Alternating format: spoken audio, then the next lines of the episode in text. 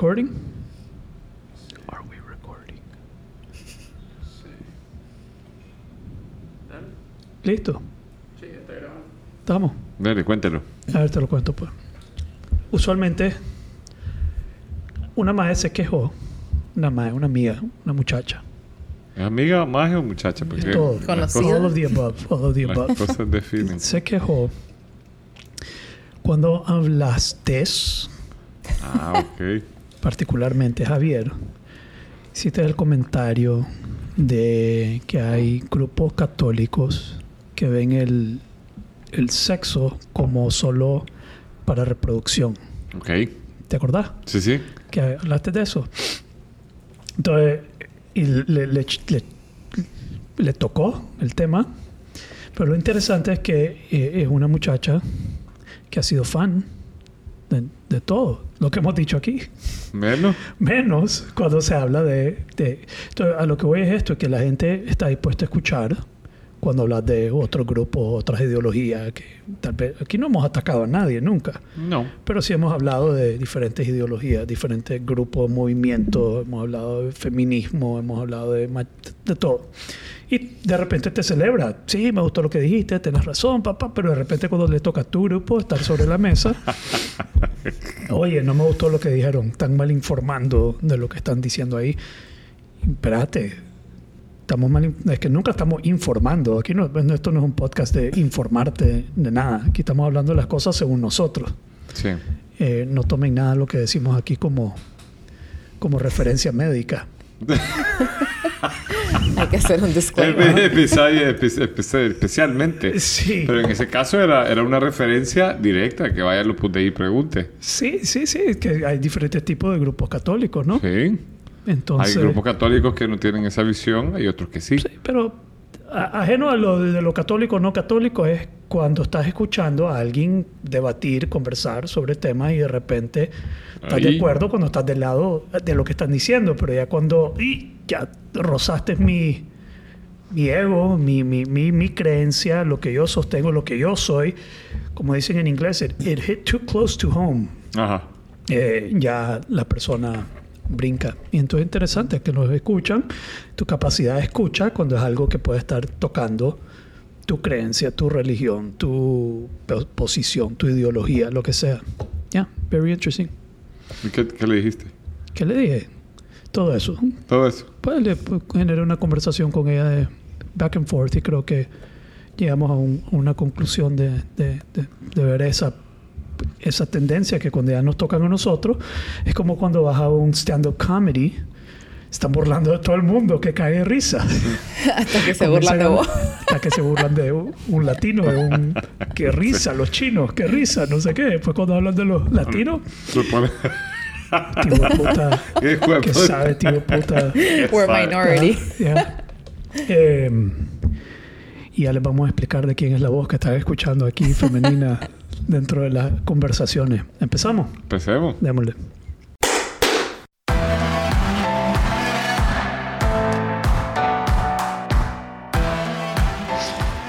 Muy bien. Bienvenida, Andrea. Gracias. Welcome gracias. home. Welcome Thank home. you. Yeah, you're right. You're right at home. To the Eh, mothership. Hoy nos acompaña nuestra primera invitada y tenemos el honor de que sea una mujer que viene a conversar con nosotros eh, aquí en Conversaciones Nobles. Entonces, si quieres, Andrea, se me olvidó decirte que te iba a pedir que te introdujeras, que, quién, quién sos, ¿Quién sos? quién sos, porque, ¿Por qué estás aquí? porque estás aquí. Digo, me un mensaje, pero dice, mira, te voy a presentar, cómo quieres que te presente, pero eso no es muy de conversaciones nobles. No. Así que empecemos. Así Con- veo. El mensaje que yo mandé, ¿no? ¿Qui- qui- quién, quién sos? Contale, eh, Andrea, quién sos. Y después yo les puedo contar un poquito por qué estás aquí. Ok. Eh, bueno, hola. Gracias por porque estoy aquí. Para mí es un honor. Como te decía antes, un poquito nerviosa, pero, pero contenta. Ahí se están ir quitando los nervios, sí. Sí, no te vas a dar cuenta. De repente vas a estar diciendo hasta malas palabras. Ok. esperemos, esperemos. Bueno, mi nombre es Andrea Zambrana. Soy coach de bienestar.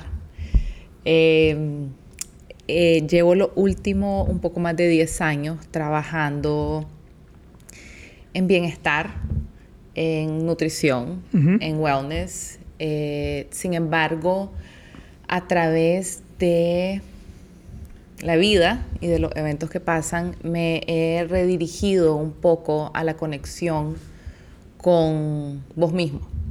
Eh, me he especializado más que nada en el bienestar femenino eh, y cómo volver a encontrar esa voz con la que nacimos.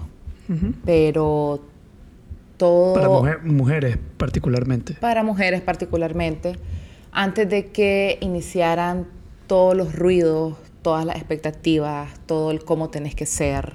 Entonces, hacia ahí ha ido mi camino, hacia despertar esa voz mía Ujú. Y también empoderar a otras mujeres. Como reencontrar lo que significa ser mujer o quién sos, es tu esencia, tu Encont- antes de ser distorsionada. Eh, sí. ¿Mm? ¿Quién, quién, ¿Quién era antes de que te dijeran quién, Tenías quién que estás- ser. Exacto, quién tenías que ser. ¿Quién era antes de que te dijeran quién tenías que ser? Ok. Ahora sería válido decir que no solo las mujeres pasan por un proceso como eso, eso también nos pasa a los varones, a los hombres. Total, Totalmente. También he trabajado y, y trabajo con algunos hombres, eh, pero sí he optado por, por especializarme en bienestar femenino, vamos a decir, en conciencia femenina. Me gusta eso. Eh, pero, pero no estás aquí por eso. Bueno, ¿cómo no? No, no. Estoy aquí por eso. ¿Por qué estás aquí? ¿Por qué, cómo, eh, estás aquí porque eh, debatimos un poco en, en Instagram, vos y yo.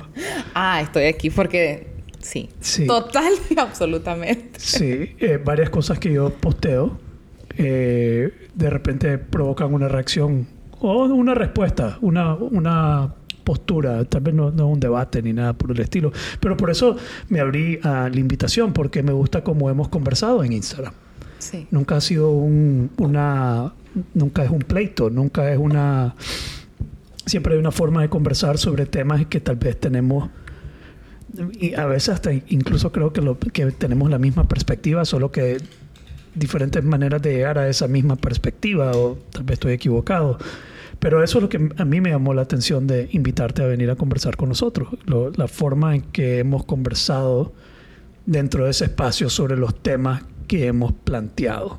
Sí. ¿Sí? Sí, yo, yo siento como esa conexión, esa fluidez, esa misma perspectiva, cada uno desde su herida, vamos a decir. ¿Cómo es eso que cada uno es desde Cada su herida? uno desde, desde su género, me atrevería a decir, desde, desde los eventos que te lleva en tu vida que te llevaron a tener tu perspectiva Desde tu historia. desde tu historia. tu, sí, tu historia, tus experiencias. Ya. Pero aquí valoramos mucho la capacidad de conversar y de poder entrar en temas distintos so- sobre lo que se espera de una mujer, de un hombre, sexo, filosofía, liderazgo. Eh, el objetivo de este podcast desde un inicio ha sido, ¿cuál- ¿te acuerdas cuál era el objetivo? Ennoblecer la vida de los que nos escuchan. Ennoblecer la vida de los que nos escuchan.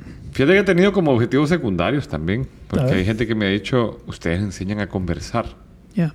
A veces tenemos discrepancias en, en algunos puntos de vista y la gente dice, wow, pero se respetan. Cada quien plantea, platican, llegan a acuerdos en algunas cosas, en otras no, pero es eso, ¿no? Pero no nos hemos agarrado de vergazo. Todavía no nos hemos agarrado caso. Ya. Mucho menos el día de hoy. Ahora tenemos referee. Por favor. Ahora, sí que algo que se ha llevado la gente de este podcast es, es la capacidad de conversar. Eh, Javier y yo no vemos las cosas siempre desde, desde el mismo punto de vista. Y no por eso vamos a cerrarnos a, a continuar conversando o a tener que cambiar al- la perspectiva del otro, sino que generar mayor entendimiento. Para mí me intriga todo. Si vos me dejas preguntar sobre cualquier cosa, yo pregunto sobre cualquier cosa. Eh, estaba en- ahorita en Dallas con un señor, una vez en Dallas y viene el señor como mormón, creo que te conté. No. Era, era- íbamos en, en un, en un- desde el estadio a- al hotel en una hora y era mormón. Entonces yo le dije, ¿te puedo preguntar qué significa ser mormón? Cualquier cosa, cualquier estupidez. Y el maestro me explicó lo que era ser mormón. Ahorita iba con otro señor que no le pregunté nada, pero él me, me- me dijo que él tenía la misma tendencia. Hacer de- preguntas. De hacer preguntas. Entonces, la noche anterior había habi- habido, no, no logré ir, pero hubo un show de drag, drag queens. Ajá. estamos en julio, Junio. que es... Junio. Ah, sí, Estamos en junio, junio. eh, Pride Month. Pride Month. Thank you. que yo creo que hubieran escogido otro mes. Porque... Sí, porque el 6 de junio es el D-Day, que se celebra D-Day, que es la toma de Normandy en Segunda Guerra Mundial. cierto, pasar. y eso, eso es digno de ser celebrado por un mes entero. Sí. Pero, eso pasa de repente con estas cosas. Yo no sé si aquí hemos mencionado que el Día Mundial del Hombre, ¿sabes cuál es el Día Mundial del Hombre? No dijiste que te iba a controlar, hombre. No, dijimos que te no, no. Hay, hay, hay un Día Hay Mundial un del día Hombre. mundial, sí. ¿No sabías eso? Bueno, te, te vamos Sí, a dar ¿cuál una pista. El mismo día de la mujer emprendedora. El mismo día de la mujer ¿Sabes cuándo es el día de emprendedora. la mujer emprendedora? No. Como, como en diciembre, algo de diciembre. Y pero también el mismo día que el, el Día Mundial del Inodoro. El día, Y sí, el día del Día Mundial del Hombre es el mismo día que se puso la celebración de el, Del el inodoro. Día de la Mujer Emprendedora y es el mismo día que se puso eh, el Día Mundial del Inodoro. Entonces, veo pasan. algo así similar con esto, pues que el D-Day, que es el de la Segunda Guerra Mundial, la toma de Normandía, que para mí es una cosa eh, súper significativo y noble, eh, esto opacado por eh, Pride Month, que está bien celebrar Pride Month, pero otro mes, hubieran analizado mejor el mes para ver cuándo lo... O tal vez estoy equivocado y tiene que ver con algún acontecimiento Debe que pasó. tener con algún Tal vez acontecimiento. están conmemorando algo. Algo importante. de- Bueno, de- si es así, comunidad. entonces está bien. ¿Qué? Exactamente, eh, exactamente. Es que vos lo ves desde tu punto de vista y si, si algo pasó y están conmemorando algo o Como para el Día ellos, Mundial de la Mujer. como el Día Mundial de la Están Mujer. conmemorando. Eh, yo que tengo lo que le estoy diciendo sentimientos, para sí. provocarla. No, Tengo- no sé. Tengo sentimientos súper encontrados con el Día Mundial de la Mujer. Yo quiero saber cuáles son esos sentimientos encontrados. Em, it's not enough. No es suficiente. no, es... No, no. em, ¿Querés compartir tus sentimientos encontrados? Cre- creo que es importante, creo, creo firmemente que es importante, em, pero sí me parece también importante que no sea celebrado con todo el ruido que ha sido celebrado hasta ahora, con, con flores, con caramelos, se, se celebra igual que el Día de la Madre. Y a ver, soy madre, es, para mí también me parece súper lindo, pero me parece que llegar a la raíz de, y educar en equidad de género, en el gap de salario, eh, en, la, en los beneficios o, o los no beneficios que hay en, en los ámbitos laborales de la mujer y el hombre es mucho más importante que simplemente celebrar con una flor y con chocolate. Eh, ahí, esos son mis sentimientos encontrados. Ya. A mí siempre, cuando hay gente que me ha pasado que la- las felicito, feliz. No, no, no se felicita. Este día se conmemora. Sí, sí. O sea, a mí me dejaron perplejo. Entiendo que no fue algo halagüeño lo que hizo que se empezara a decir ese día, pero pues bueno, creo que, que hay como esa onda, ¿verdad? Que ha empezado a cambiar. Hay, hay como Sí. un movimiento de que ya no se celebre, sino que se conmemore. A mí, en, a mí en lo particular, eh, no me parece que, que no se celebre. Sin embargo, me parece que se celebre, pero que se eduque también. Es sumamente importante. O sea, Pero eso se está tratando de hacer constantemente, sí, ¿no? Sí, totalmente. Está cambiando. Está cambiando. Han habido logros. Creo que Tiene sí. que haber habido logros. Yo siento que sí. En más mujeres, en más espacios de poder. Yo siento que sí, yo siento que sí, sí, eh, pero hay hasta, y esto entre mujer y mujer también, hay hasta eh, diferencia y gaps de salario o de lugares de poder con mujeres con hijos y sin hijos también. De, de un salary gap, de eso lo hemos hablado, creo. Yo sonrío porque después digo, Hemos discutido. it's, it's never enough. Pues siempre hay más, siempre hay... eh, eh, oh, solo reafirma lo complejo de estos temas. Y que cuando ya te metes a tratar de ordenarlos de una manera estructurada, se vuelve eh, casi imposible estructurarlos y ordenarlos. Eh, como estructurar los matices sociales para que todos estén contentos. Entonces ahora ya no solo es el gap entre el varón y la mujer, ahora es entre la mujer y la mujer con... Con o sin hijos. Con o sin hijos. Sí. Entonces la mujer con hijos gana menos o gana más. Gana menos. Gana menos. Sí. La gana mujer menos, con hijos. sube de puesto Ya. más lento. Sí, tiene un avance laboral más lento. Entonces ¿Ah, sí? cuando, cuando, cuando abrís esas puertas ya comienzan los movimientos de, ok, ahora tenemos que ser pro la mujer con hijos. Después te va a decir, espérate, que hay pro mujer con hijos Varones. afrodescendiente. O afrodescendiente. Sí. Ahora hay pro mujer con hijos eh, nacional o in- internacional. Entonces ya... la- y, y es lo mismo con el LGBTQ y, y, y- y le vas a seguir sumando. Sí, le van a decir. Porque, Sí. ah, no, espérate, yo no, me- yo no estoy incluido en eso. Hay que incluirme a mí. Ahora son mis derechos. Y yo no me identifico con eso. Y entonces comienzas a desmembrarlo de una manera que nunca llegas al final de poder ordenarlo todo. Eh, es yo- difícil yo- estructurar una sociedad. Yo creo que es- está- estoy de acuerdo contigo. Lo que creo que, que es interesante es que tengamos ese debate, ¿no? O sea, yo he sentido un cambio en los últimos 15, 20 años de cómo te acercas a, a una persona gay. Antes era, ah, qué gay, y era un peyorativo, era una cosa como, y había mucho bullying.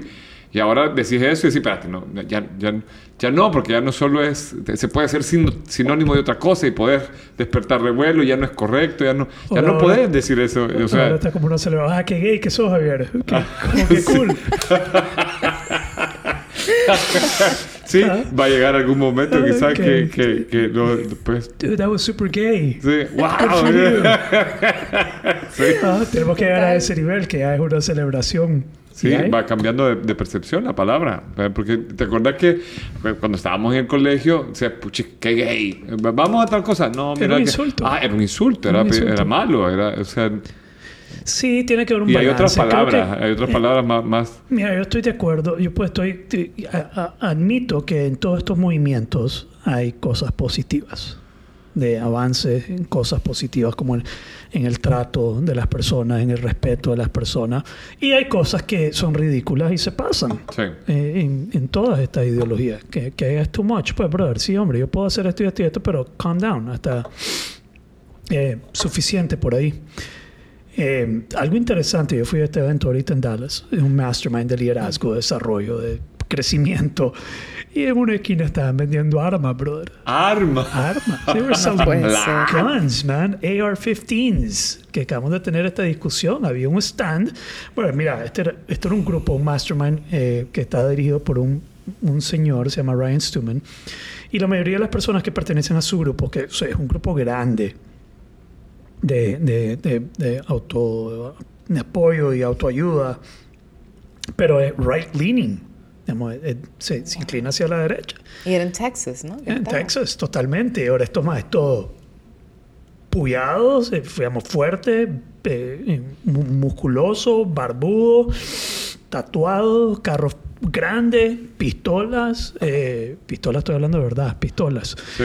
Eh, y, y- pero con el deseo de crecer, de pensar positivo, llegó Eric Wow. Thomas. ¿Vos sabés quién es Eric Thomas? Eric Thomas es uno de los motivational speakers mejores del mundo. Este, eh, eh, Eric Thomas es el que tiene varias frases y- famosas. Una es, when you want to succeed as much as you want to breathe, that's when you're going to be successful. Que es una historia que se lleva a alguien al agua y lo... Nunca has escuchado esa historia. Si vos pones motivation en Spotify para ir al gimnasio, te va a salir Eric Thomas. Wow. Y si te lo pongo, vas a decir, ya, ya lo he escuchado, ya sé quién es. Entonces eh, llegó él, pero fue, fue impresionante porque yo entrené la mayoría de mi carrera como coach del lado izquierdo.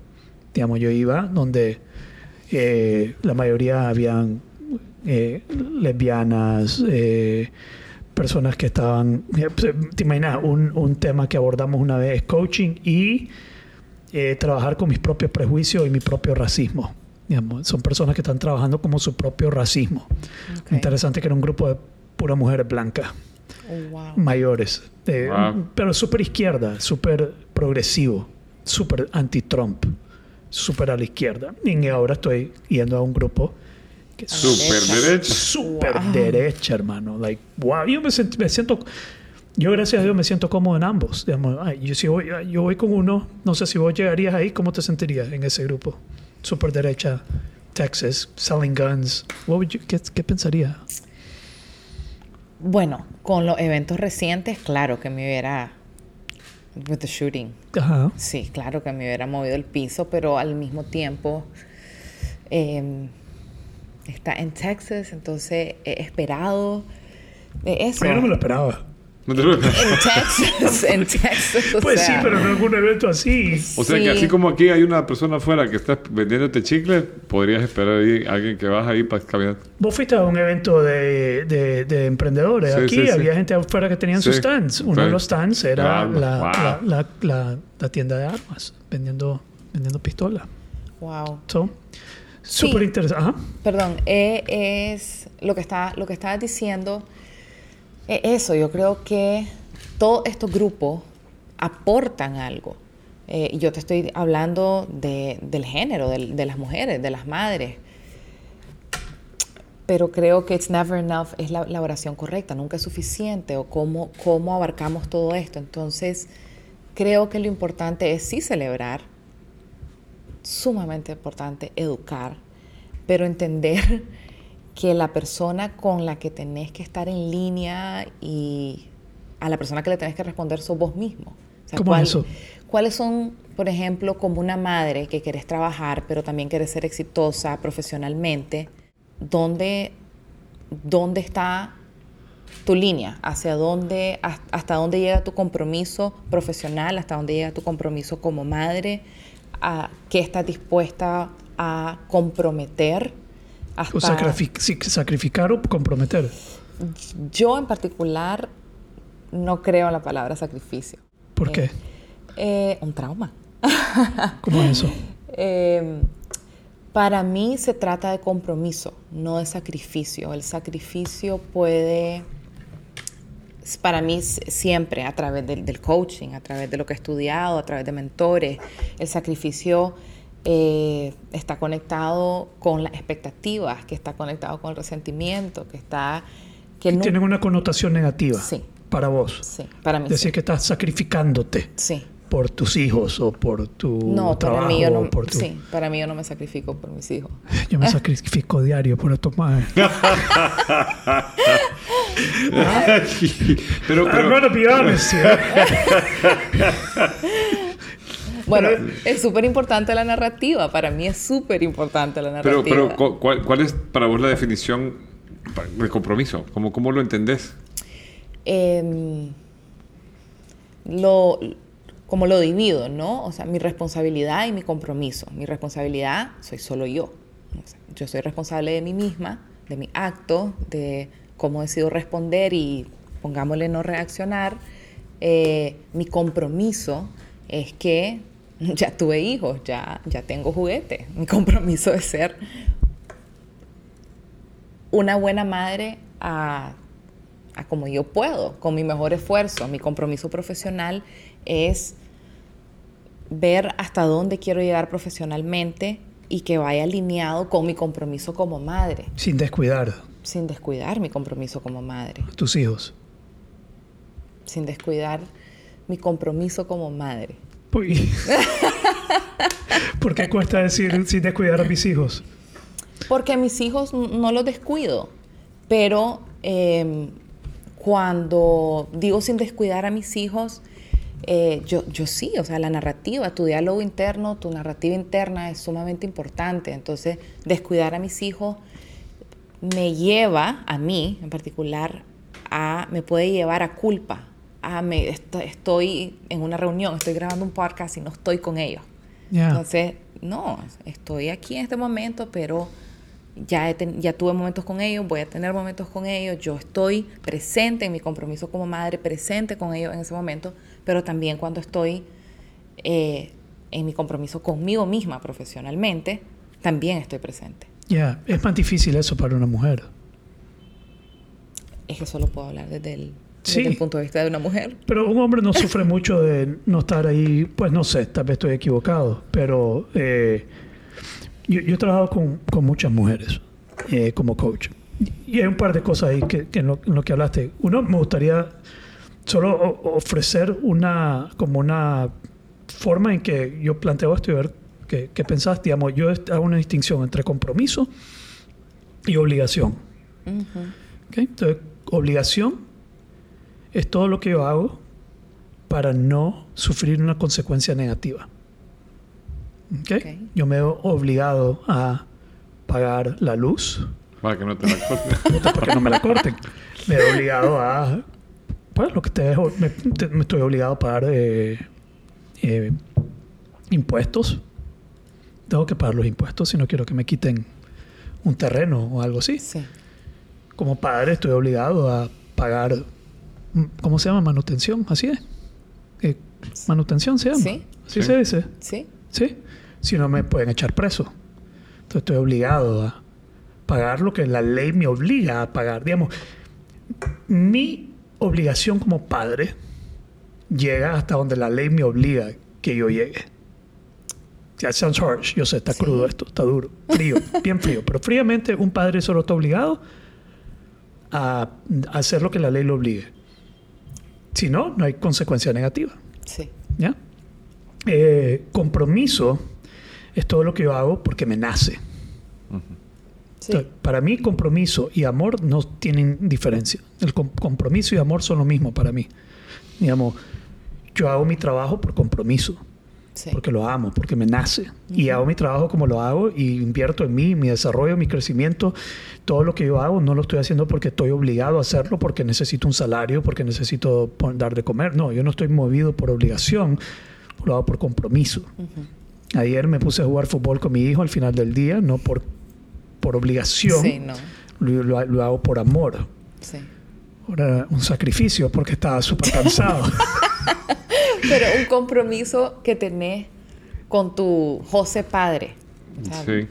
Fíjate que yo, yo quisiera agregarle, porque me, me gustó la definición que diste, porque a mí la definición que más me ha gustado de compromiso, pensando en un... Porque yo, yo sé que vos lo llevas ah, como ideal, como, como lo que te motiva, lo que tu, tu aspira, eh, es aspiracional. lo que te nace. Lo que te nace. Todo lo que haces porque te nace. Entonces, Es una compromiso. vez yo estaba en una reunión donde me invitó un cliente y estaba dando el curso a otra persona. Y esta persona describió compromiso como el esfuerzo discrecional. Y me encantó.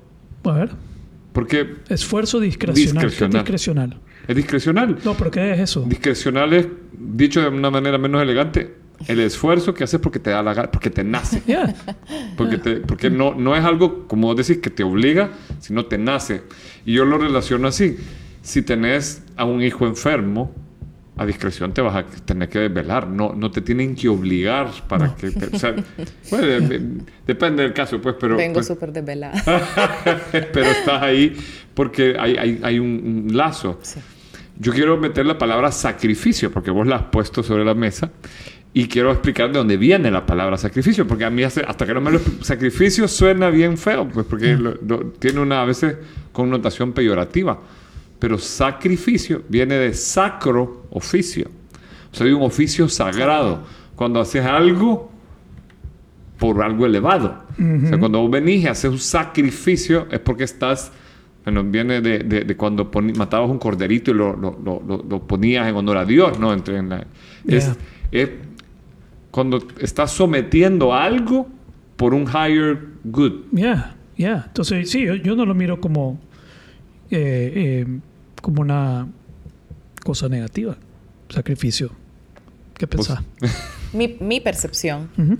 sí, mi percepción es que el sacrificio, o sea, yo, yo había leído sobre esa definición, em, pero mi percepción personal sí tiene una, una connotación negativa, porque, por ejemplo, yo vengo súper desvelado, dormí de cinco y media a seis y media de la mañana, pero no siento que fue un sacrificio que hice, Pero estás haciendo un sacrificio aquí, ¿no? ¿no? ¿No? No, estoy platicando, me estoy, o sea, vengo porque me, porque para mí es divertido, o sea, es alegre. Eh, Yo a veces siento que es un sacrificio venir aquí a hablar con Javier. es una obligación. lo tenés que Entonces te hacer. lo metiste en el lado de la obligación. No, no es lo mismo ser un sacrificio que una Es cierto, obligación. tenés razón, tenés razón. No puede ser lo mismo. Aquí de- tenemos tres cosas ya. Ya Te- tenemos Es tres un oficio cosas. sagrado, entonces, Sí, o es un un sacrificio oficio negativo. sacrificio sagrado por algo más grande que ennoblecer la vida de los demás. De los demás. Ya, ya cuando Ok. digo lo hago por compromiso también, que es por Pero- amor, pero a veces siento que es un sacrificio venir. Pero, Sí, pero, pero es nos ennoblece. Yo creo que los que más nos ennoblecemos somos nosotros, por lo menos. Sí, por lo, vos más que yo, pero le gustaría creer. eh, ya, entonces e- ese- esa distinción entre obligación, que hacer algo porque que no querés sufrir una Por- consecuencia por, a- negativa, porque a- por a huevo, pues. a huevo. Y mucha gente así vive, así trabaja, su vida, respiran por obligación. Obligación. Respiro porque ni modo, porque si no respiro me muero. Yo no, yo respiro por amor, por compromiso. Todos los que me conocen, Wow. y mi adicción a la, a la respiración es, por, menos, sí. es porque Respiradicto. respiradicto.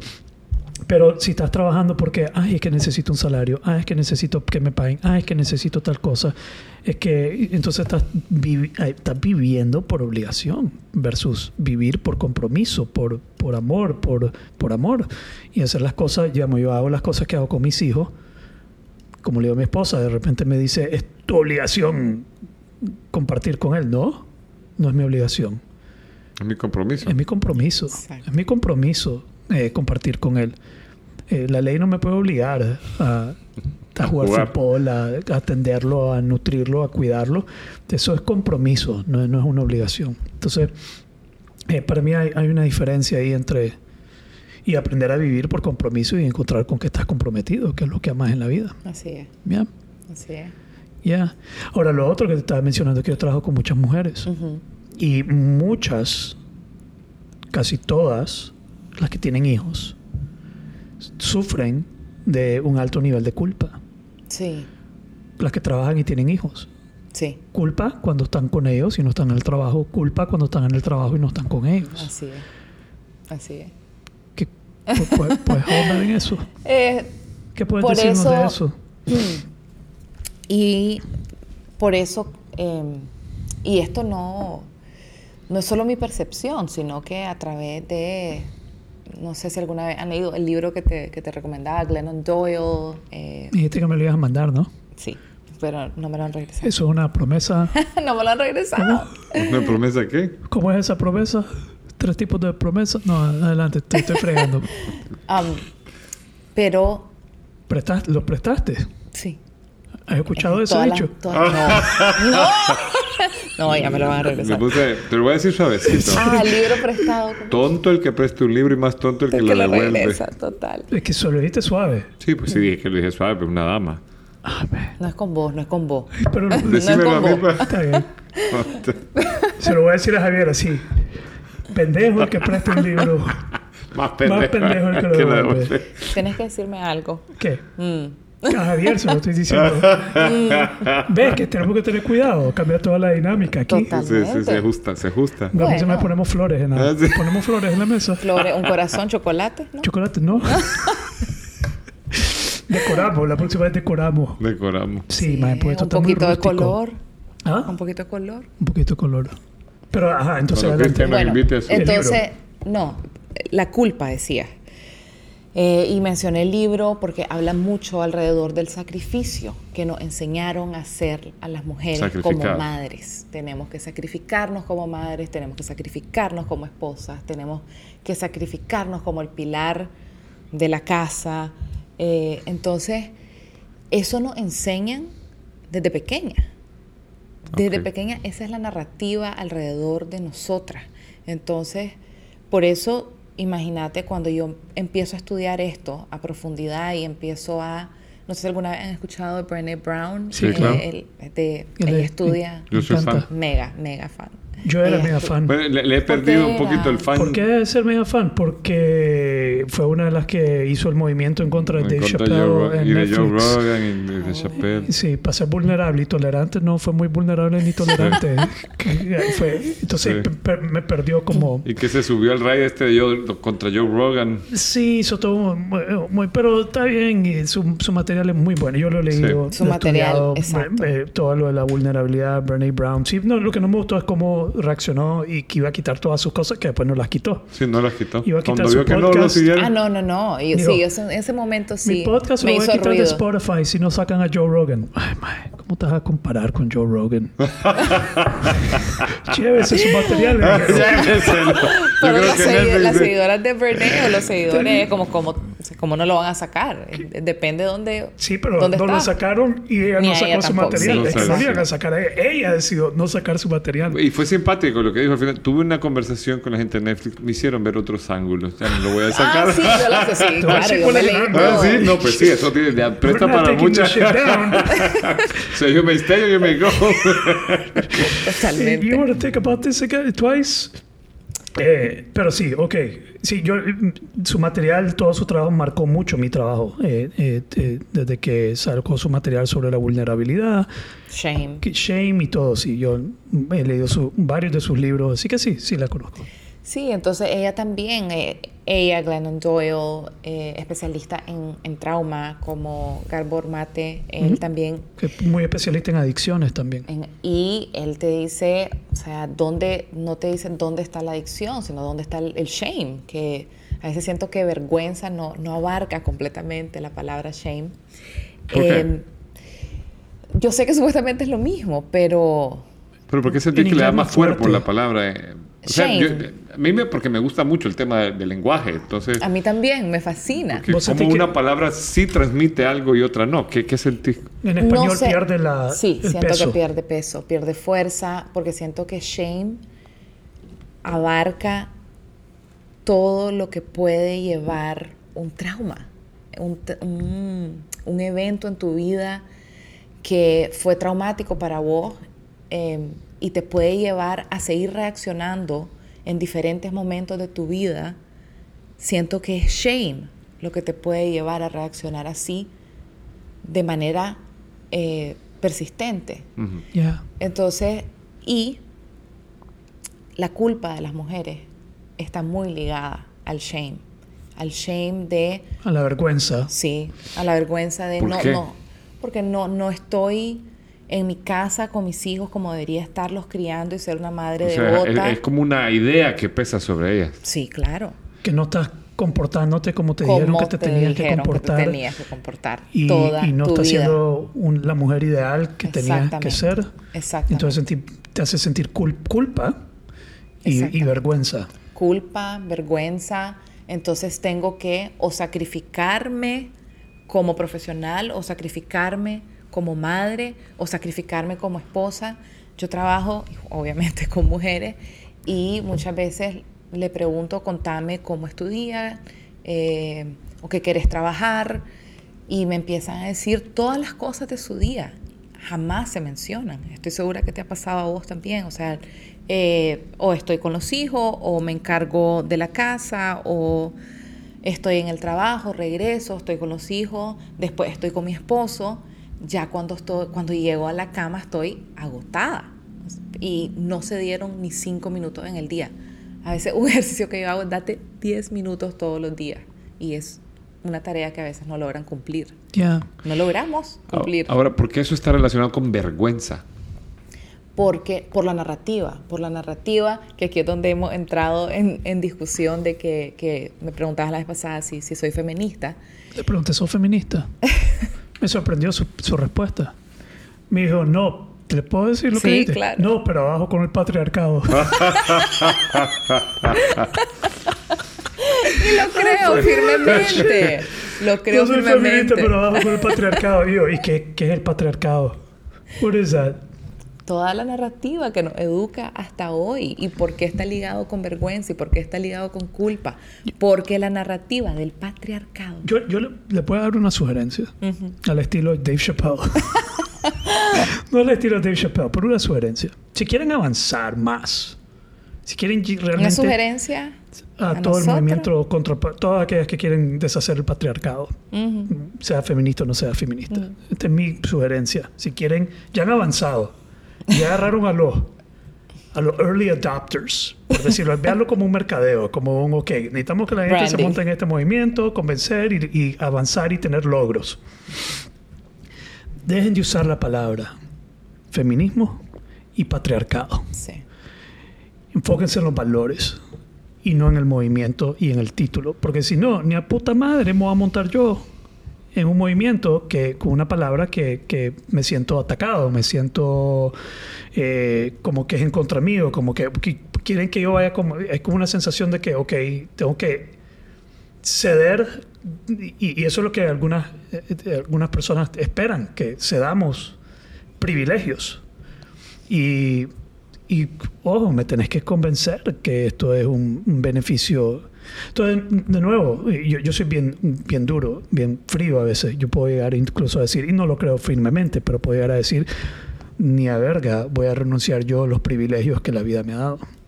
Claro. Digamos, yo no voy a... ¿Por qué vas a pedirle a alguien, ya sea hombre, blanco, con dinero, pues aquí, que, que renuncie a los privilegios, las ventajas que le ha dado la existencia, si lo quieres ver como una ventaja?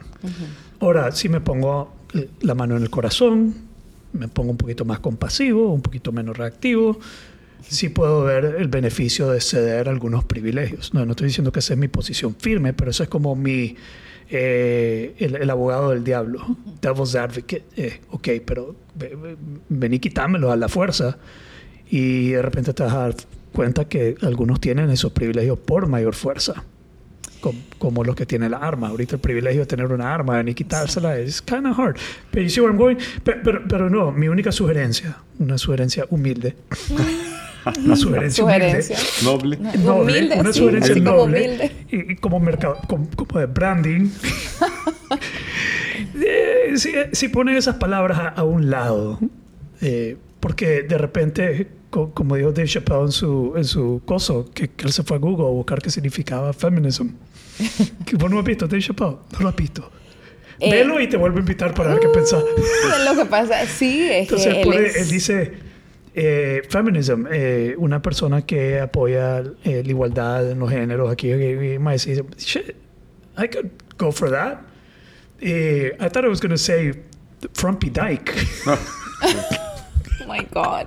yeah, that's- Es por eso yeah, I thought que I was no going lo to say puedo Frumpy ver. Dyke, like feminism, Frumpy Dyke. Sí, tenés que pasar por esa parte. Entonces, entonces empujar, están tratando de sumar gente a un movimiento con un título versus la cultivación de algunos valores que pueden representar ese movimiento.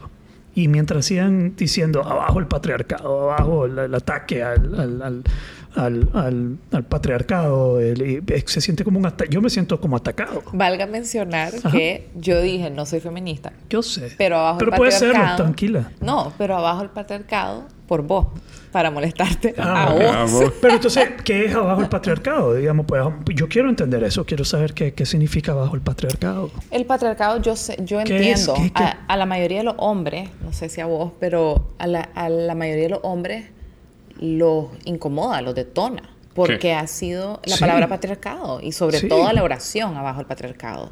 Ajá. Sí, a mí, Porque- a mí me parece ridículo. Pues Es que ha sido una, una oración de ataque. es una oración de ataque, pero tonta. A a mí no me habla. Porque yo creo que así como hay pater, hay mater. Exacto. ¿Verdad? O sea- pero para mí Sí, también. pero muchos hombres se sienten atacados. Sí. No, yo estoy claro. Sí, sí, estoy Puedes claro. decir que sos vos, no te preocupes. Sí, ya lo dije, ¿no? Yo, en cierto modo, en, en muchas de las cosas hay una sensación de, oye, est- estoy siendo atacado aquí. Sí. Sí, sí, sí, pues sí. Y debo defenderme. Hay algo de ataque. Mi- mi- cuando, cuando yo interactúo con personas así, bueno, yo veo cuando, cuando hay una posición sólida y que no hay debate, y no puedes platicar. Por ejemplo, yo tengo una amiga que, que la quiero muchísimo y era mi mejor amiga de colegio, una de mis mejores amigas de colegio. De repente se declaró lesbiana y, y- y fue una gran fregadera. Porque, ¿y cómo se siente? ¿Y cómo es? A ver, y no sé qué, y darle un pico y no sé qué, ¿me entendés? Porque pues, de alguna manera al hombre le, le- le da un poco de morbo eso. Y, y yo me acuerdo que un par de veces yo la, la, la acompañé con su, o sea, la, ella no tenía vehículo, entonces me decía, ¿me puedes ayudar a llevarme con mi pareja al hotel después irme atrás? Sí, hombre, le decía, tranquila. Pero ella eh, poco a poco se fue como em, radicalizando en sus posiciones. Em, tanto que nosotros éramos un grupo bien unido, dos chavos y dos chavas. Del colegio éramos como súper amigos y cada vez que llegaba Zamorano o del colegio de, de Nicaragua los quería ver. Y de repente ella llegaba y llegaba con un parade. O sea, eran siete lesbianas, ocho gays. Y, y, y más que eso, porque éramos cheros ya, era aquello que queremos tener un momentito de la amistad. Entonces le dijimos, mira, ¿será que en una de estas veces puedas venir sola? Ustedes son homofóbicos y no sé cuánto. Y le agarró por ahí. O sea, creo que el problema es la radicalización de la posición. Sí, para mí un poco Sí, yo incluso la vez pasada que nos vimos, algo así te, comentaba. Eh, yo digo que no soy feminista porque para mí se trata, no se trata de abajo del patriarcado, honestamente, no se trata de ganar o de ceder tus privilegios, se trata de educar, de empatizar, de vulnerabilizar a los diferentes géneros, vamos a decir más géneros. Eh, no es decir todos ustedes son homofóbicos o... ¿Sí? No, adelante, adelante. Pero quiero decir algo. Eh, siempre quieres decir Got algo. Siempre quieres decir algo. I will tell you what else triggers. Eh, no se trata de eso, se trata de educar, de... de That de, me. de educar. Sí. Eh, cuando dicen que nos van a educar, eso me... Ah, perdón. No voy a responder lo que... No, adelante, responderlo. No, por favor. No, no, no, no. I want you to.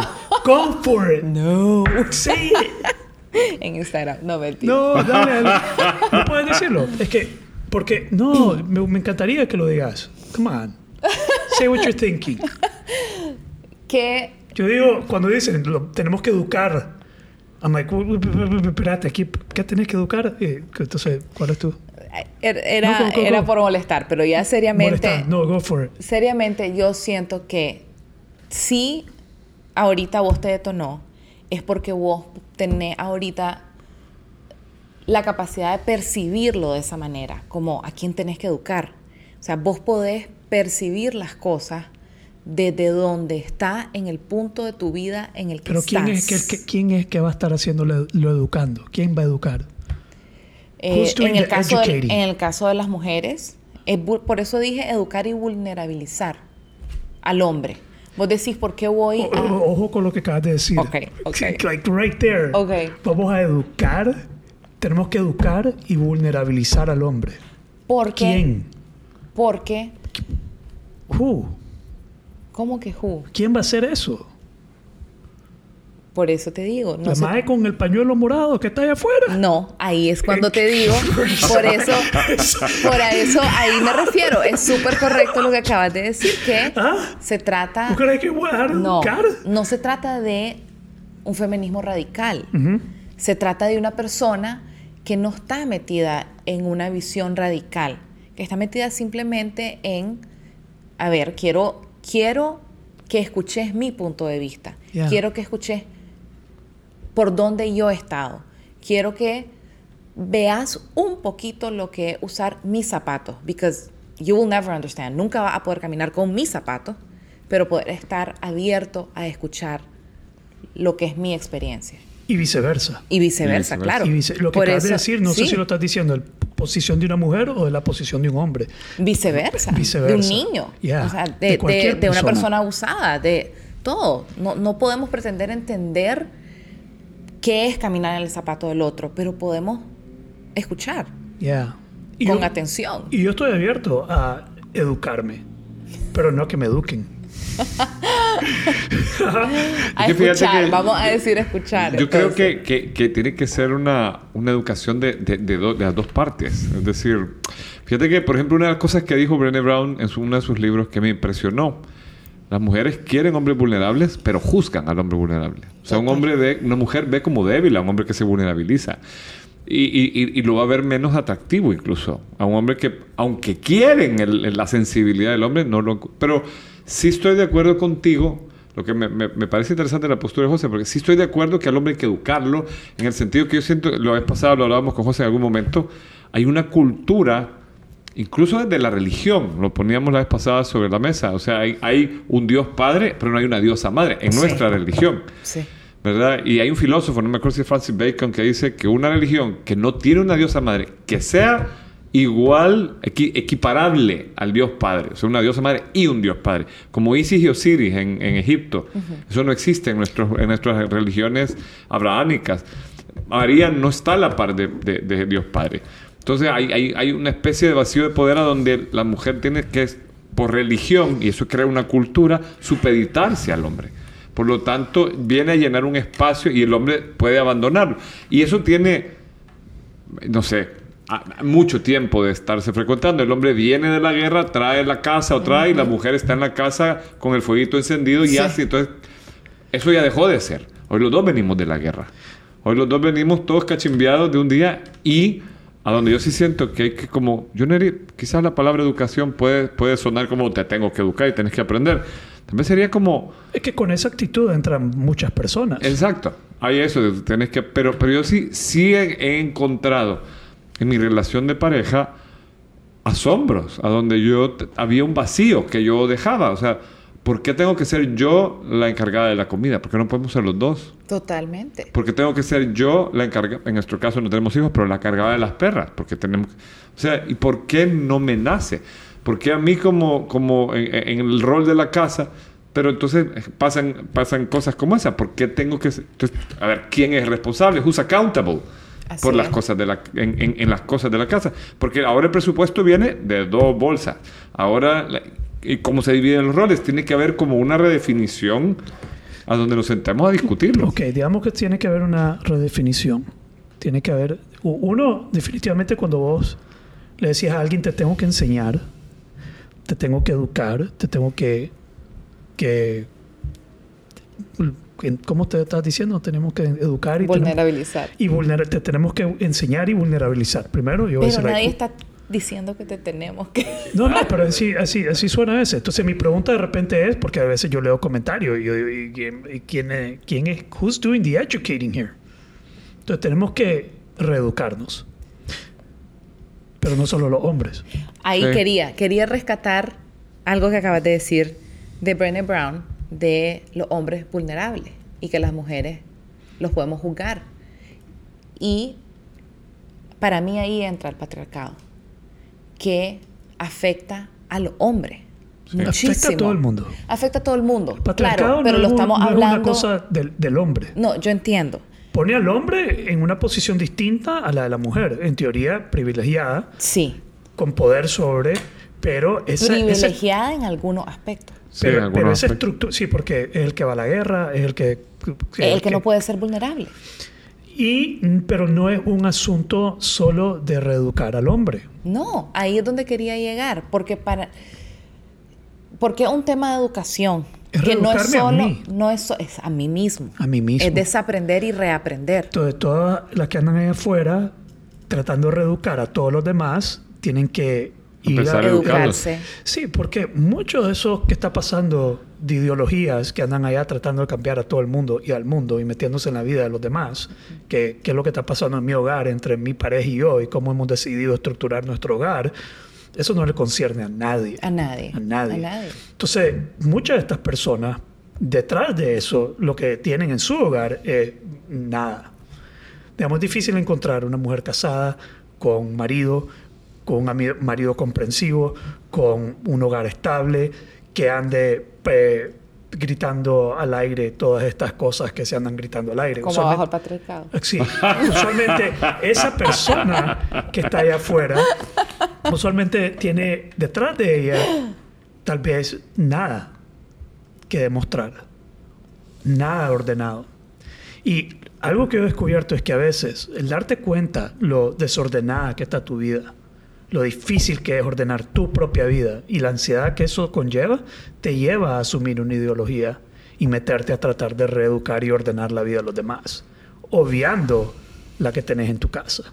Y ahí es donde entran las percepciones, porque todo lo que acá yo estoy de acuerdo Es mi interpretación. Puedo estar equivocado. Con tu- pero con I tu- put some money down. but I would bet some money to start getting...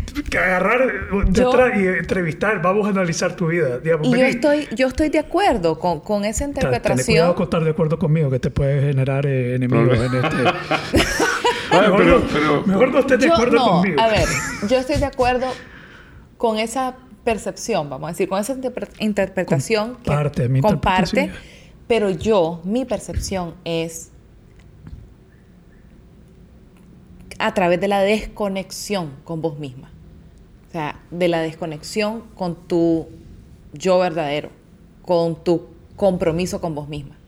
O sea, ¿qué, qué estás buscando allá afuera? ¿Por qué estás peleando allá afuera que no has encontrado aquí adentro? Beautiful.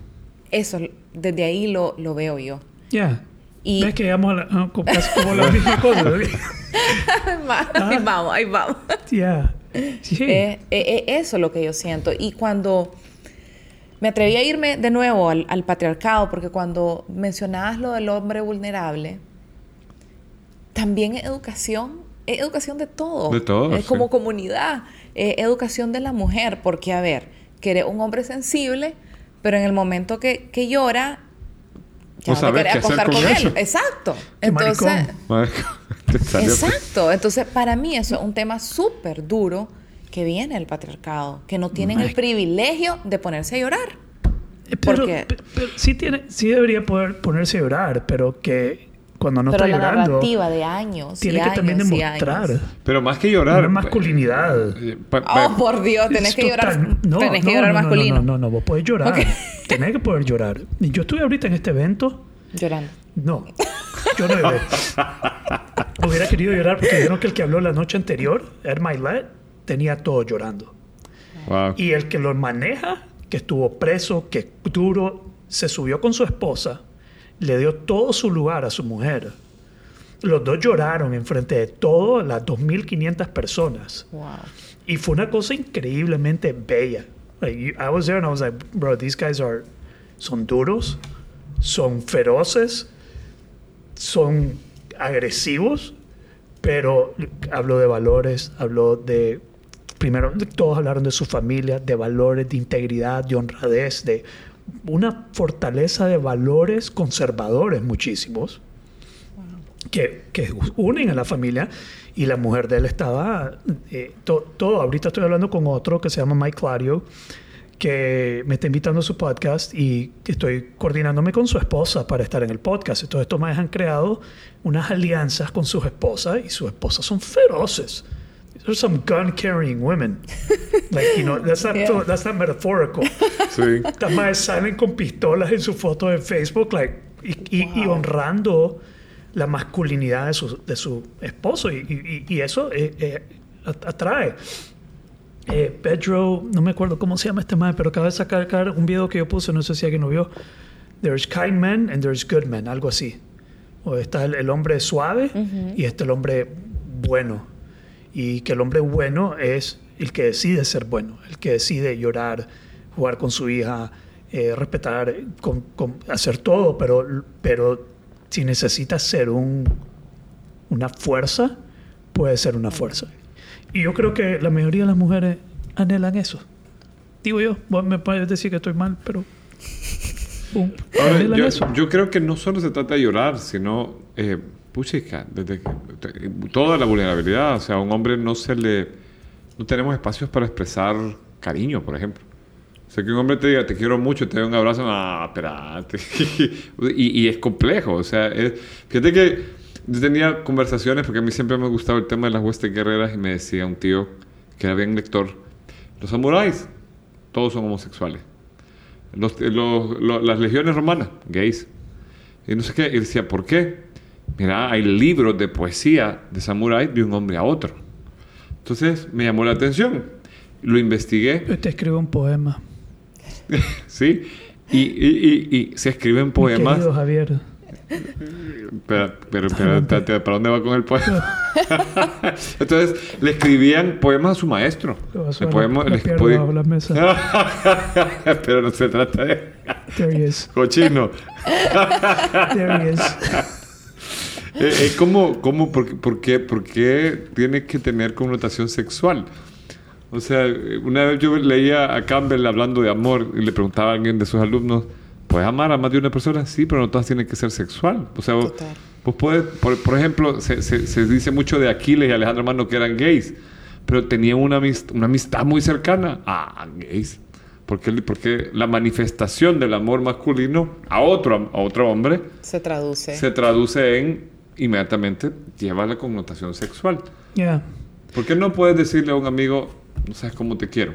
Para mí eso es súper duro. ¿Cómo no va a poder expresarse? Sí, y eso sí es un peso Algunos, negativo de la, de, la, de, la mascul de, la, masculinidad, entre comillas, malentendida. Mira, eh, eh, en el caso de las personas que yo veo, que yo admiro, que yo aspiro a ser, que el compartir sentimientos, eh, completely open to that. Es más, yo creo que me choca el machismo, y esta es la primera vez que lo voy a decir de esa manera, usando esas palabras. Yo siempre usualmente digo que el hombre neandertal nicaragüense, usualmente uh, me, me, dirijo al nicaragüense, ese hombre que no está trabajando en sí mismo, que es solo guaro y es, no quiere llegar a una conversación noble con nadie, que no, creo que ese es el machismo al que, al que eh, eh, el, nivel de machismo que como el más crudo, no, no sé si me explico. Sí, pues, sí, que, ahí sí. yo puedo ver que ese es el tipo de persona que hasta a mí me choca. Uh -huh. Este tipo de hombre, que tal vez yo nunca he usado la palabra machista, sino que he hecho como neandertal y no pensante, como... como cabezadura. Cabezadura, eh, burlesco, que doesn't have a clue ¿no? uh -huh. de lo que está pasando, no tiene ni idea de lo que está pasando. Eh, sí, eso a mí me choca. Yo estoy, eso yo lo, lo rechazo completamente. Pero eh, tampoco he sido de montarme en el, en el tren o en el, en el movimiento. El movimiento todavía para alguien como yo no es atractivo. Y, y no es atractivo. Y tal vez eso vale verga. Está bien. Pero yo creo que si nos ponemos a hablar como estamos hablando y a conversar, porque como te digo, yo puedo escupir ideas aquí que están hasta yo después, la única forma en que yo puedo llegar a educarme, no que me eduquen, porque that ain't gonna happen. Eso no va a pasar. Never say never. No, no, no, no, no nunca me he educado. Yo me educo y me dejo educar. Me abro a que me eduquen. Yo pregunto. Yo estoy dispuesto a escuchar a Andrea y lo que significa y las posibilidades, pero no estoy dispuesto a que me digan que tenés que a, a, hay que educar. No que sé te si sentencien. Vaya. Me, me, estoy, me sí. explico. Sí, sí, sí. sí. sí. Y, y, creo que lo comentaba con Javier la vez pasada que estuve, que estuve acá, eh, que el movimiento, por así decirlo, viene de una herida, de una herida muy fuerte, como la injusticia. De un trauma. De un trauma, de una herida. De... Que supuestamente iba a ser el tema de hoy. lo, lo podemos dar por otro día. Que, y cuando estás reaccionando a un dolor, creo que es bien, dif bien difícil invitar, porque estás siendo reactivo sí. y estás peleando. Y cuando estás peleando y siendo reactivo, ¿cómo invitar? Pero... No es atractivo. No es atractivo. Pero sí. ¿quién, le, ¿quién le quita lo que sienten? Y están claro. haciendo lo mejor que pueden con lo que tienen. Yo, yeah. yo, yo Te van a invitar lo, a todo el mundo. Lo mismo, eh, pero está tenés que entender la otra parte. No solo en el machismo, en cualquier movimiento. Digamos, vos no puedes, digamos, este evento que estuve en Dallas, no puedes venir a desacreditar toda esta gente. No. Y decir, toda esta gente no vale. Toda esta... Estos más son los plumbers, los roofers, los camioneros, los builders, los contractors. Estos hijos de puta son los que están construyendo literalmente la fundación física de la sociedad gringa. Like, that's who they are y tienen una forma de ser y una...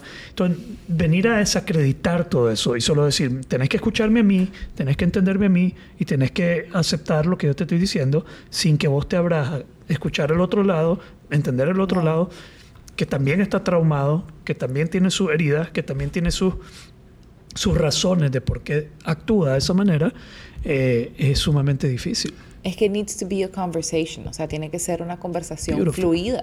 Yeah. Pero fíjate que yo, yo, cuando me pongo a reflexionar sobre este tipo de cosas, creo que la sociedad, si fuera como un gran ser humano, necesita como esa eh, eh, efervescencia. O sea, eh, necesitamos un espejo que nos grite de repente, para que, como, como, como hablamos de los péndulos, de verdad que hemos estado de un lado, o sea, imagínate, pues, el, establishment es ese, ¿no? El hombre, la mujer y los hijos, la mujer, llega, cuida de los hijos y el hombre se va a tirar porque ya no le da para nada y, tal, y esa es la queja general. Necesitas un montón de gente que empiece a decir, no, no, y empiece a hacer la parte dura, digo yo, para que después venga la parte conversacional. Los, movimientos sociales tienen todos esos componentes. Tenés la línea dura, tenés la línea radical. Yo me pongo a pensar, por ejemplo, cuando, cuando liberaron Sudáfrica y la India, ¿quién mató a Gandhi? Un radical.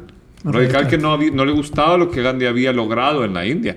¿Quién, quién se, casi se vuelve a Mandela? ¿Y por qué se separó Mandela de su primera esposa? Porque la esposa agarró esta línea radical. Hay que matar a todos los blancos, hay que sacarlos de Sudáfrica. ¿Ah, sí? Sí. Wow. Se pelearon ellos. Él nunca dijo nada malo de ella, pero cuando vos lees las biografías, la separación fue porque ella se radicalizó y él decía, no, necesitamos integrar la sociedad.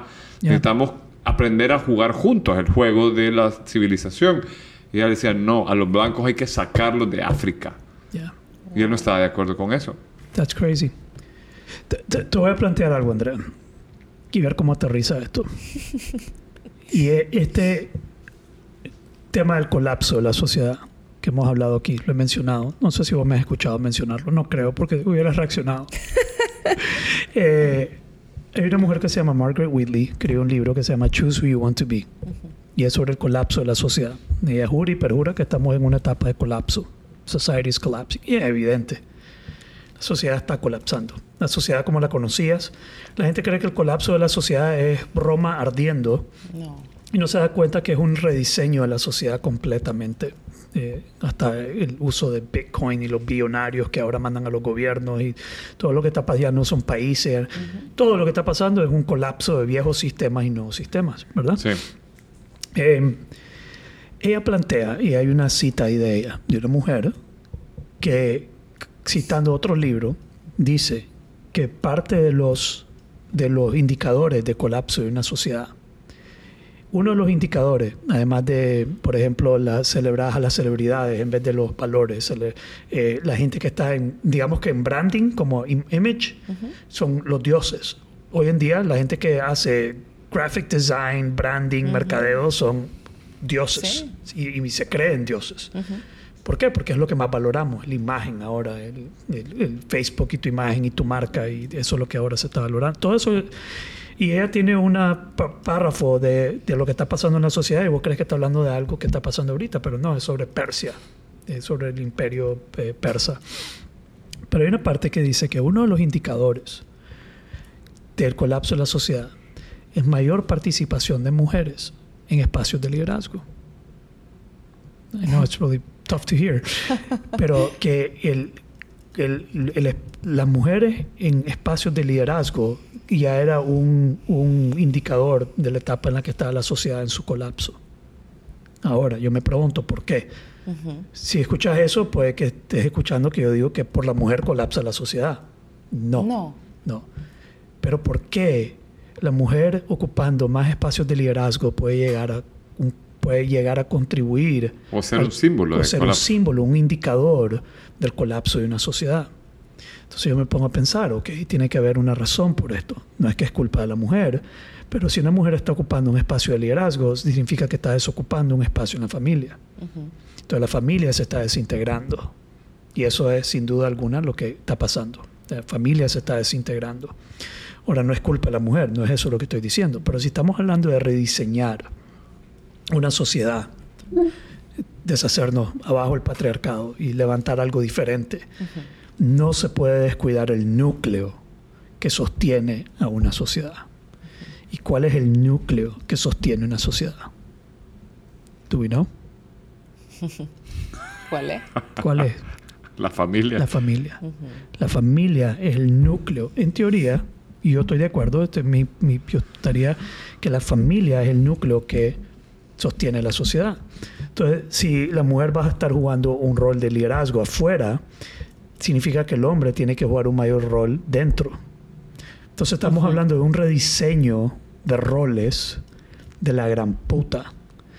Y ahorita, realmente, la única que está rediseñando el rol, ¿quién es? La mujer. La mujer. El hombre no está muy proactivamente rediseñando el rol. El hombre está ocupando su mismo rol, mientras que las mujeres, vos ves activamente cambiando ese rol. Entonces, eso es un enorme riesgo. No que la mujer siga, sino que el hombre no, no asuma.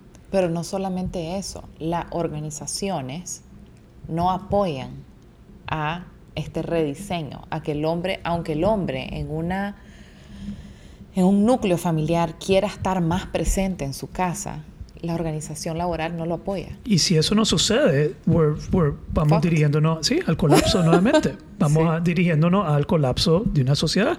Si no, si no se montan todos y se sigue empujando el rol solo de un lado, no, no estoy diciendo que es la culpa de la mujer, la mujer puede seguir haciendo lo que quiera, puede seguir empujando, pero si el hombre no comienza a asumir esa contraparte, entonces eh, probablemente estamos contribuyendo a el empuje del, del colapso de una sociedad.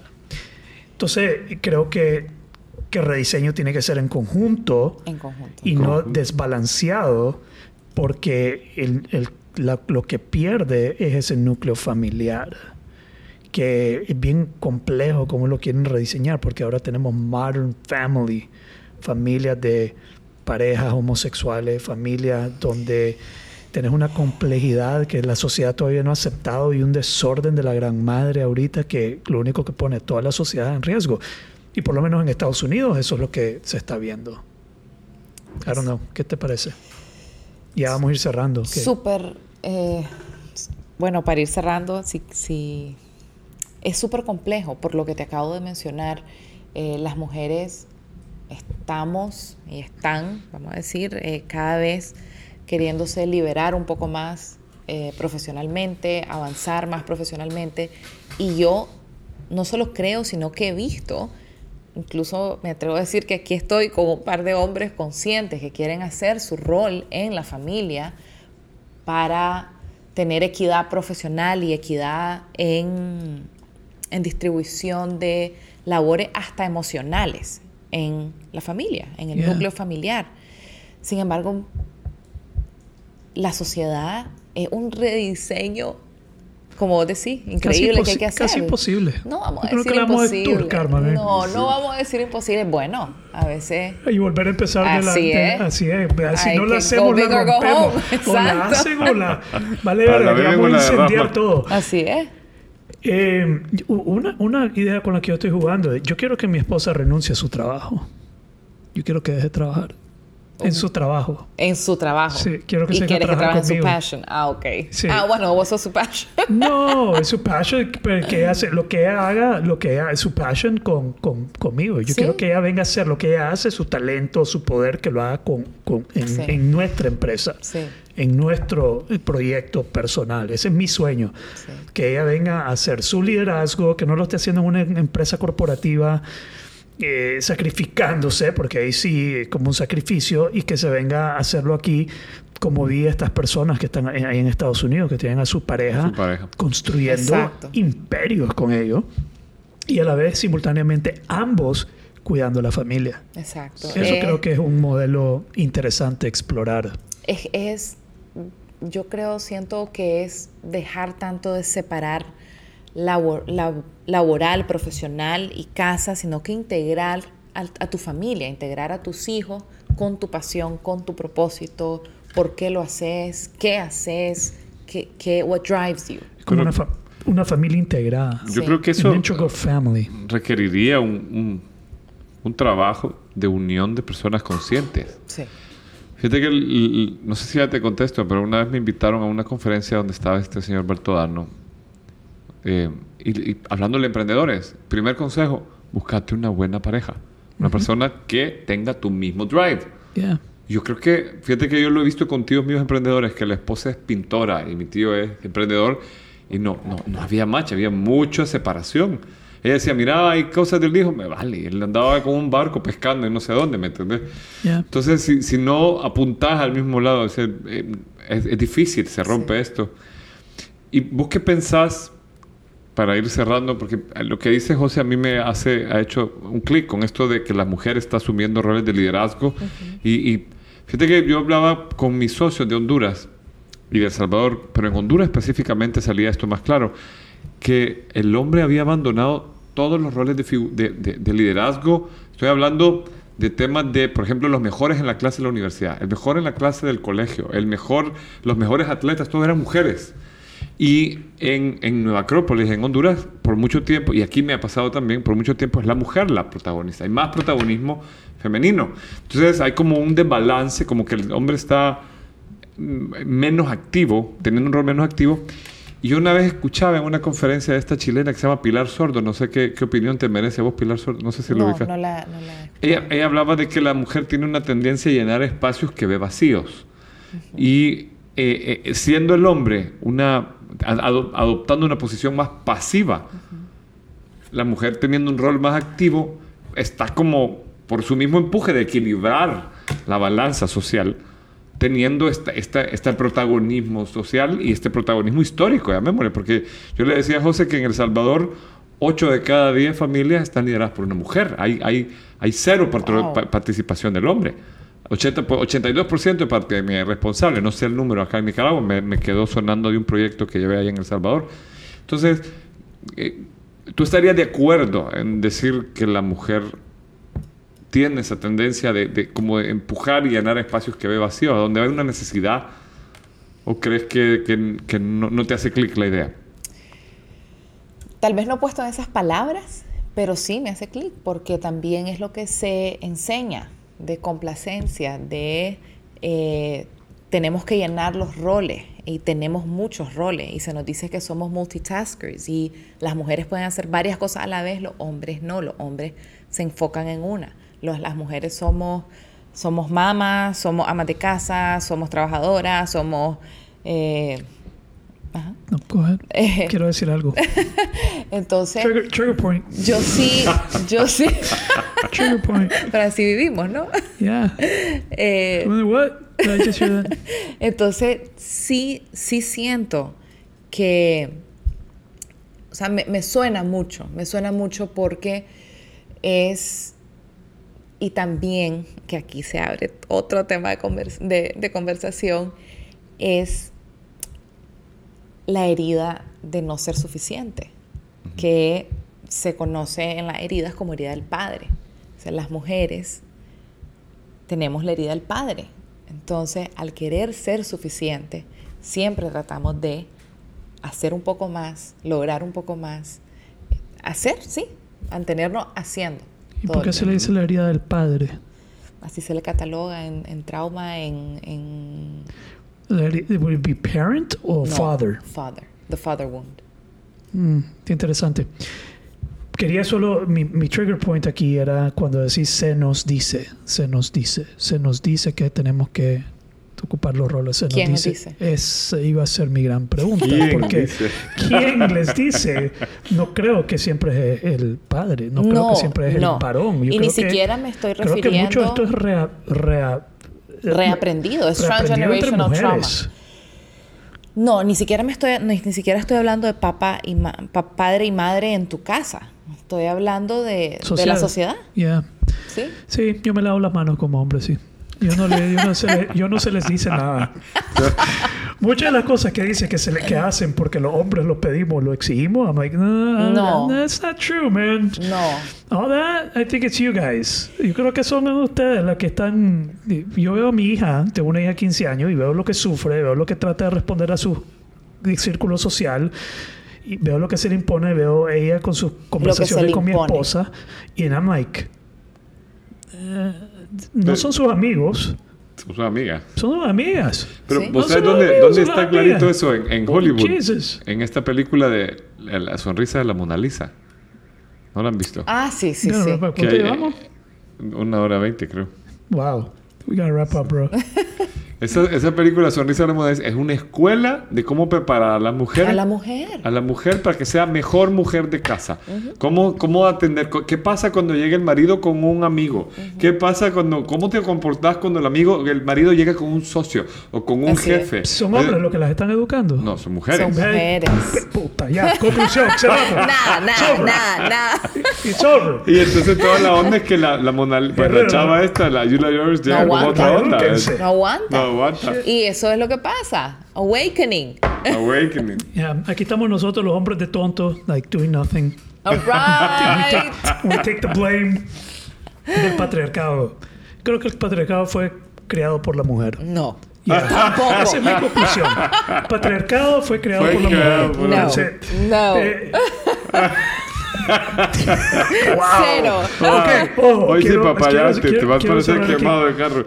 Voy a cerrar aquí con lo siguiente. Uno, si te caigo más mal hoy que antes, anda al psicólogo, anda al terapeuta, no trabaja eso, soy tu espejo, there's nothing wrong with me, son todas tus heridas que estamos Ah. provocando aquí. Si, Si este puta hay que sos vos. matarlo, no lo tolero, lo odio, entonces tenés algo malo adentro, hay que ir a corregir eso. No dejes que yo te provoque cosas malas. Tengo que agregar algo que le decía a, a mi esposo que él se quedaba cuando estábamos discutiendo y obviamente estaba siendo detonado. Yo le decía, yo soy responsable por lo que yo digo, no por lo que vos escuchás. Wow. O por lo que vos sentís. O por Me lo que vos encanta. escuchás. ¿Ves? Sí, Hasta, sí, hasta sí. Lo dice.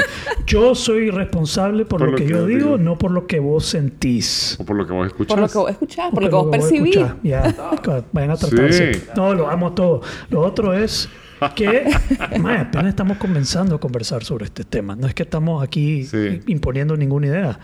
Yo estoy abierto a educarme sobre estos temas. No que me. Estoy abierto a educarme más sobre qué es el patriarcado y qué significa que caiga y, y- y qué onda, pues, y ver si tal vez. Pero, de nuevo, mi única sugerencia es cambien lo, el branding. La narrativa. El branding, hombre. Eso es todo. También el, eh, el nombre y eso. Y vas a ver que van a tener más gente apoyando y estando de acuerdo. All right. Estamos. Estamos. ¿Te gustó? Super. Me encantó. Nice. Beautiful. We're good.